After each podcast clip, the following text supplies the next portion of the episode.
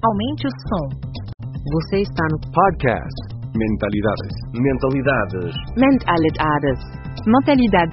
Mentalidades.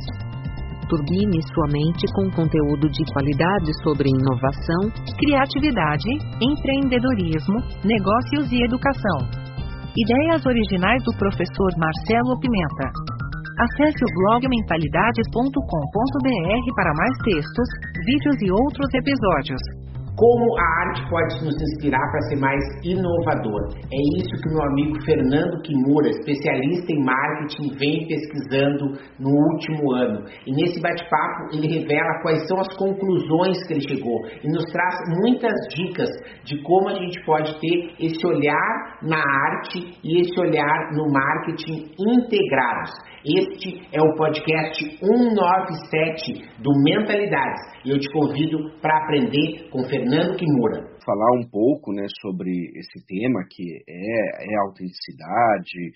Primeiro, eu fiz um, vou fazer um recap bem rápido aqui. Nós construímos, nós vivemos um mundo de percepção e isso uh, em todos os dias, né? E a percepção se dá pela razão e pela emoção. Dentro disso, Uh, eu comecei a perceber como a arte, eu falava já disso em branding, em marketing, mas eu comecei a buscar como a arte constrói a percepção e ela pode nos ajudar a aumentar essa nossa visão de percepção das coisas, né? Aqui está um, um quadro famosíssimo que é a Moça do Brinco de Pérolas. Uh, esse quadro também é conhecido como a Mona Lisa do Norte. Ele é, um, é um quadro datado de meados de 1665, né? E é um quadro de um pintor holandês, o Jonas Vermeer. Dentro disso, vamos analisar algumas coisas. Então, esse vai ser um convite que eu faço a vocês para a gente analisar algumas obras e, a partir da gente entender isso dentro do nosso dia a dia, dentro da parte da percepção de como se constrói. É, quando a gente olha para o quadro, o rosto dela transmite serenidade, essa, essa é uma das primeiras, das primeiras análises que a gente tem é essa. Ela tem um ar angelical, a moça pintada, né? então soma essas duas coisas, os lábios são entreabertos, a gente percebe uma harmonia entre o que foi pintado e o fundo, existe uma tridimensionalidade, mas tudo está muito harmônico dentro desse conjunto. Não dá para a gente saber, aí começam alguns mistérios, e aí a percepção, como é a sua ou como é a minha, como as marcas podem pensar em construir isso, né? A gente não sabe se ela está feliz ou se ela está triste, a gente não pode afirmar que ela está super feliz ou que ela está triste, né? É, a, a luz está entrando de frente, então você consegue ver o turbante mais clareado, a parte de cima do rosto, os olhos e a boca e o brinco de pérola. Né? Eles são os elementos onde a luz vai se estar mais brilhante, podemos dizer assim. Então são os elementos que chamam a atenção do quadro, a percepção é, voltada para esses pontos, tá?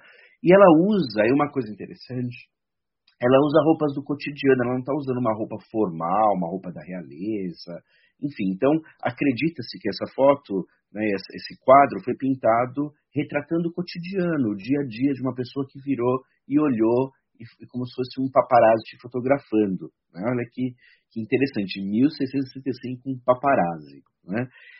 E existe uma ambiguidade no olhar dela, né, dentro ela está olhando para você, por que ela está olhando para a gente. Então é um pouco misterioso, isso que é interessante da arte, assim como as marcas, como é que elas se constroem. Chegando ao final aqui, a pergunta que muitos fazem é quem é ela?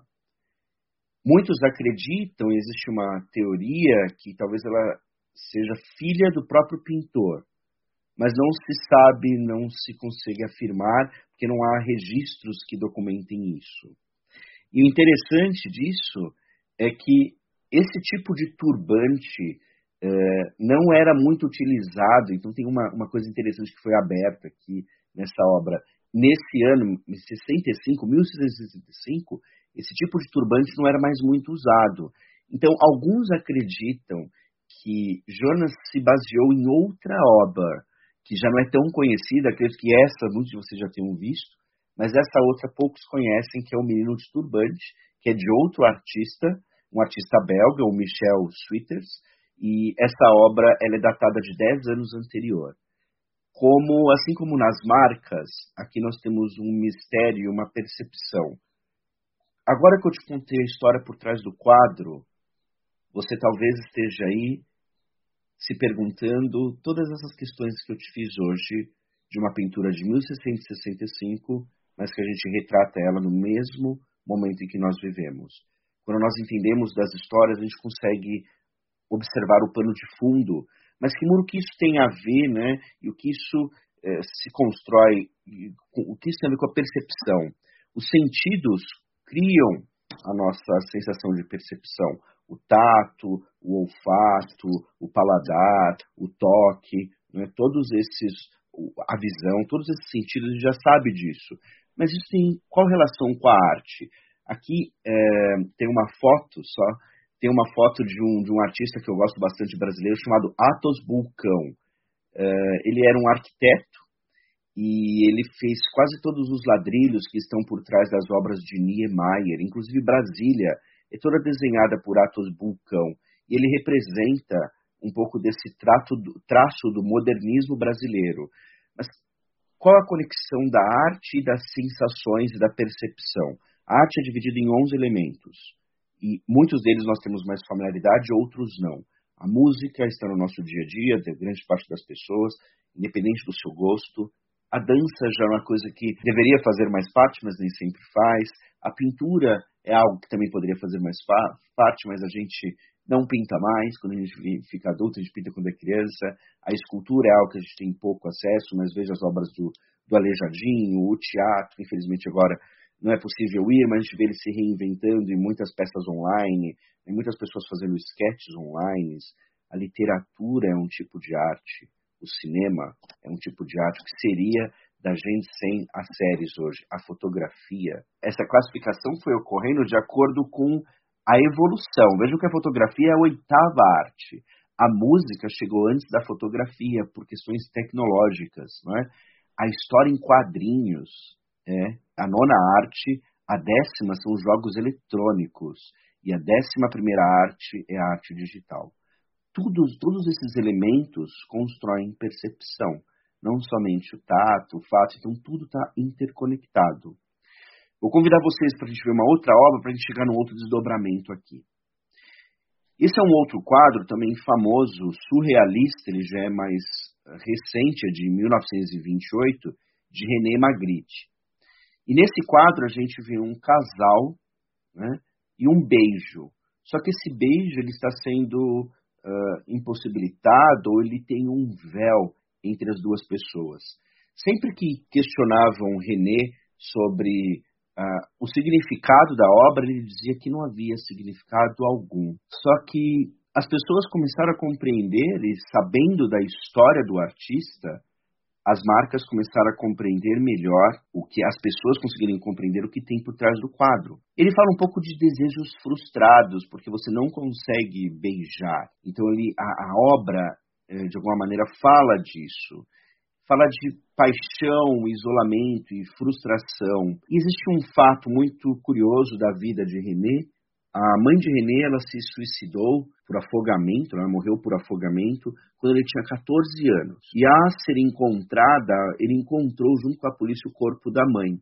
Quando ela foi retirada do local, a camisola que ela utilizava cobriu o rosto. Então ele não conseguiu ver o rosto da mãe que estava molhado nesse momento do resgate. E isso está impregnado em todas as suas obras. Quando a gente conhece a história do artista, a gente começa a entender o inconsciente dele. E é disso que a gente está falando. Marcas estão conectadas com o inconsciente. Os rostos nunca aparecem em suas obras. Para vocês aqui terem uma ideia, aqui é o Espelho Falso, também uma obra de René Magritte, isso é surrealismo. Ah, aqui nós temos O Filho do Homem, que fica com uma maçã na frente do rosto, o rosto não é demonstrado, e aqui tem a reprodução interditada, a reprodução que não pode ser feita, também, que não pode ser copiada, também com o rosto não sendo mostrado na primeira primeiro momento, no primeiro plano. Mas o que isso tem a ver com marca e negócio? Pode estar aí perguntando. Mas o que isso tem a ver? Da mesma maneira em que a arte precisa contar histórias, narrativas, percepção, conexão e lembranças, as marcas também têm que fazer isso. Então a gente beber dessa fonte para entender como elas fazem pode nos ajudar a construir marcas mais fortes. Né? Aqui tem uma marca que para mim é interessante porque ela conta uma história. Para mim há muito tempo Nescau é energia que dá gosto, energia que dá gosto. Nescau é energia, Nescau é energia, tanto nessa embalagem antiga quanto nessa nova a percepção da história, e aqui nós temos a história, a evolução da comunicação em meio da lata. Né? Então, a marca vende desde então energia, energia, energia. E aqui está a conexão entre esses dois momentos, entendem? Então, a narrativa, a mensagem é essa, ela é condizente, ela é estruturada e ela, ela, ela é sólida ao longo do tempo. E isso faz com que eu mantenha essa mensagem, assim como os artistas, muitos deles conseguem manter. René Magritte tem essa característica em todas as suas obras. É? É, esse é um outro que eu vou dizer sua frase, feito para você, feito para você. A marca conseguiu, a partir disso, construir uma narrativa de uma forma textual. Ela usa uma linguagem textual, também visual, também sonora. Todos nós conhecemos, eu nem vou dizer a marca. Ou obrigado e volte sempre. Obrigado e volte sempre. Obrigado e volte sempre. Hoje, essa marca do Obrigado e Volte Sempre, quando eu vejo o anúncio dela em outdoor pela cidade, naqueles de relógios que tem por São Paulo, ela não tem mais o nome da marca, ela tem a foto do produto e um logotipo com a letra M. Ela não escreve mais o nome. Por quê? Porque com o tempo ela foi construindo essa identidade, essa autenticidade através do visual, através das cores, através de uma narrativa. Então, é uma busca é, essa construção. A arte permite com que a gente enxergue o mundo através do olhar de outras pessoas. E quanto mais vezes nós fizermos isso, maior é, é o nosso repertório frente a isso. É o inusitado, é o ser diferente, é estar fora do padrão. E isso pode também gerar autenticidade. Né? Então a gente começa a ampliar a forma de observar. Então, você pode fazer uma pizza num formato diferente, ou você usar um ingrediente que o outro não usa, e, e, a partir disso, a sua forma de entregar pode ser outra. E a partir disso, quando eu mudo a forma, eu consigo, muitas vezes, ser visto como único. Né? E, e na arte existe muito disso. Vou convidar quem está com a gente, a, a gente não se. Acho que é uma questão de tempo, né, e de costume, a gente, quando é adulto, quando a gente é criança, a gente é curioso, quando a gente é adulto, a gente perde esse lado da curiosidade, às vezes, né, por, por conta do dia a dia, e a gente às vezes não tem tempo, porque a arte requer com que você tenha um pouco de tempo para compreensão, para entender, para não ter um olhar tão superficial, sem ter um pouco menos superficial das coisas para você entender, não a fundo, mas entender um pouco além da primeira página, vamos dizer assim quase todo mundo conhece esse artista. Inclusive, quem não conhece, talvez o ano passado, com o incidente que teve, de um vídeo que viralizou, que não se sabe quando foi gravado, de uma moça que quebra a obra de arte na frente do artista e viralizou, aquilo fez com que, de fato, talvez ele fosse até mais conhecido do que hoje. Ele é um artista uh, brasileiro, né, o Romero Brito, que está uh, sediado em Miami, se não me engano, na Flórida, muito conhecido. Uh, e ele, a arte dele mistura um pouco de pop art com cubismo. Okay? Uh, mas, a meu ver, não tem nada que eu consiga ver no segundo plano. Por isso que ele é muito questionado. E aí, esse é um exercício. A arte e o repertório criativo, assim para eu ficar magrinho e malhado, eu tenho que comer bem e me exercitar. Para eu ser mais criativo, eu também tenho que me exercitar. Eu não vou conseguir ser criativo se eu não exercitar o que eu vejo. Aqui nós temos Marina Abramovic, que é uma das maiores performances, artistas performáticas do mundo. E nessa performance, onde as escadas né, possuem facas, a gente pode ter várias leituras. Quando você olha para isso, o que, que você imagina? Eu imagino algumas coisas. Talvez para eu sair da onde eu estou que é cômodo, eu vou ter que me cortar. Ou para eu chegar aonde eu quero, eu também vou ter que me cortar. Isso faz parte da vida. se de fato a gente fala do cancelamento, a gente fala dos desafios que as marcas possuem, de você conseguir saber se vai dar certo, você vai ter que talvez estar disposto a se cortar e se cortar o mínimo dentro disso tudo, né? encontrar uma forma. Né? Uh, aqui tem uma outra obra dela, é, ela sempre fez obras com o marido dela, o Lai. Aqui está uma obra de, do começo, mais da carreira, onde fala desse negócio da confiança mútua, né? de eu confiar um no outro através do olhar. Né? Aqui nós temos uma outra obra onde eles se interconectam. Aqui nós temos uma obra dela e ela é bem ousada. Todo o corpo de Marina é marcado pela arte. Ela tem cicatrizes, marcas, que marcam todo o trabalho e a história. Cada cicatriz é um pedaço de uma arte que ela fez. É? Aqui temos um outro trabalho, aqui um outro trabalho. Parece maluco, você pode estar falando, mas que coisa louca, que isso tem a ver? Isso tem a ver com o repertório. Isso tem a ver com a gente conseguir olhar outras perspectivas e muitas vezes, quando a gente tem um negócio, você precisa olhar outras perspectivas. A pandemia nos colocou à frente de buscar outras perspectivas, sendo que somente a antiga talvez não funcione. Não é? Aqui nós temos, de novo, a mesma obra, e o interessante é que ficava um relógio, a gente consegue ver na figura direita, aquele relógio fica tuc, e ela ficava ali horas para as pessoas pensarem o que elas fariam frente a essa situação. No meio da pandemia, no meio não, eu diria que já no segundo semestre de 2020, Marina tinha um projeto de, ela gostava de uma, ela é fã de uma cantora chamada Maria Callas, e ela tinha um projeto para criar uma ópera com sete músicas, sete músicas de Maria Callas, e ela lançou isso ao meio da pandemia. Cada uma das sete músicas foi cantada por uma pessoa, uma cantora de ópera. Havia um palco, a cantora de ópera, uma tela e a Marina deitada numa cama. Nessa tela era projetada a morte de uma maneira. Ela morreu de sete maneiras diferentes. Baita criatividade, né? Como você gostaria de morrer fala para mim em sete formas. Ah, mas eu nunca pensei em como eu queria morrer, não pensa. Sei lá, eu podia cair do Concorde, eu poderia talvez morrer num assalto a banco, eu poderia talvez cair num precipício, eu poderia. Mas mura, que maluco, então são. Quais maneiras você visualiza isso? Quando a novela está criando o final que a vilã morre, de que maneiras as vilãs já morreram? Isso exige criatividade, exige visão espacial, exige uma série de outros elementos. E você pode estar pensando, mas isso não tem nada a ver com o meu negócio. Tem. Isso tem a ver com linguagem. Isso ajuda você a desenvolver linguagens. Coisas que talvez sejam incomuns, o desenho, a música, tudo isso faz o seu repertório ser maior. De setembro a outubro, essa ópera estava em aberto na internet, eu tive o prazer de assistir. Essa é uma cena, pessoal, que ela morre por conta de uma explosão nuclear. A cena eu vou ditar para vocês porque isso foi cortado nessa edição.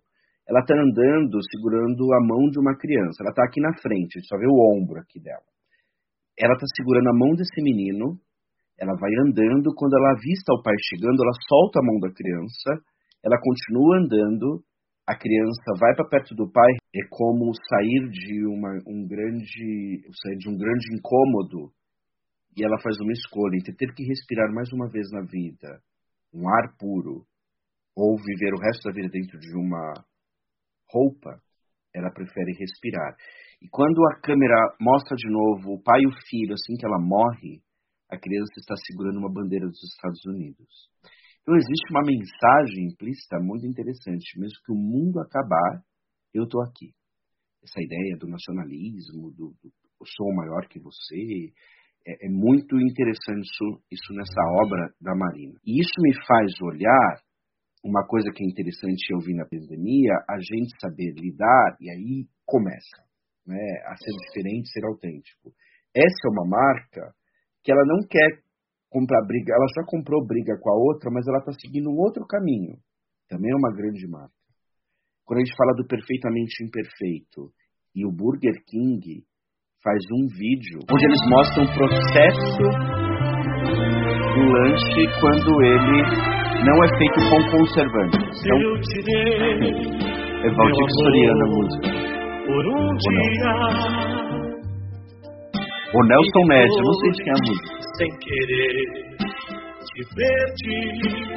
Mas tudo passa, tudo passará.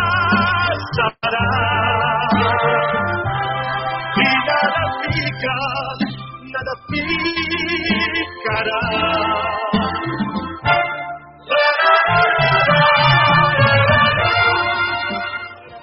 Excelente isso. Não é? E, e isso é uma, uma questão, né, Marcelo, que no meio desse mundo da beleza e da perfeição e de que você tem que mostrar só seus melhores atributos, tudo que você, que é o geralmente que as empresas fazem, né?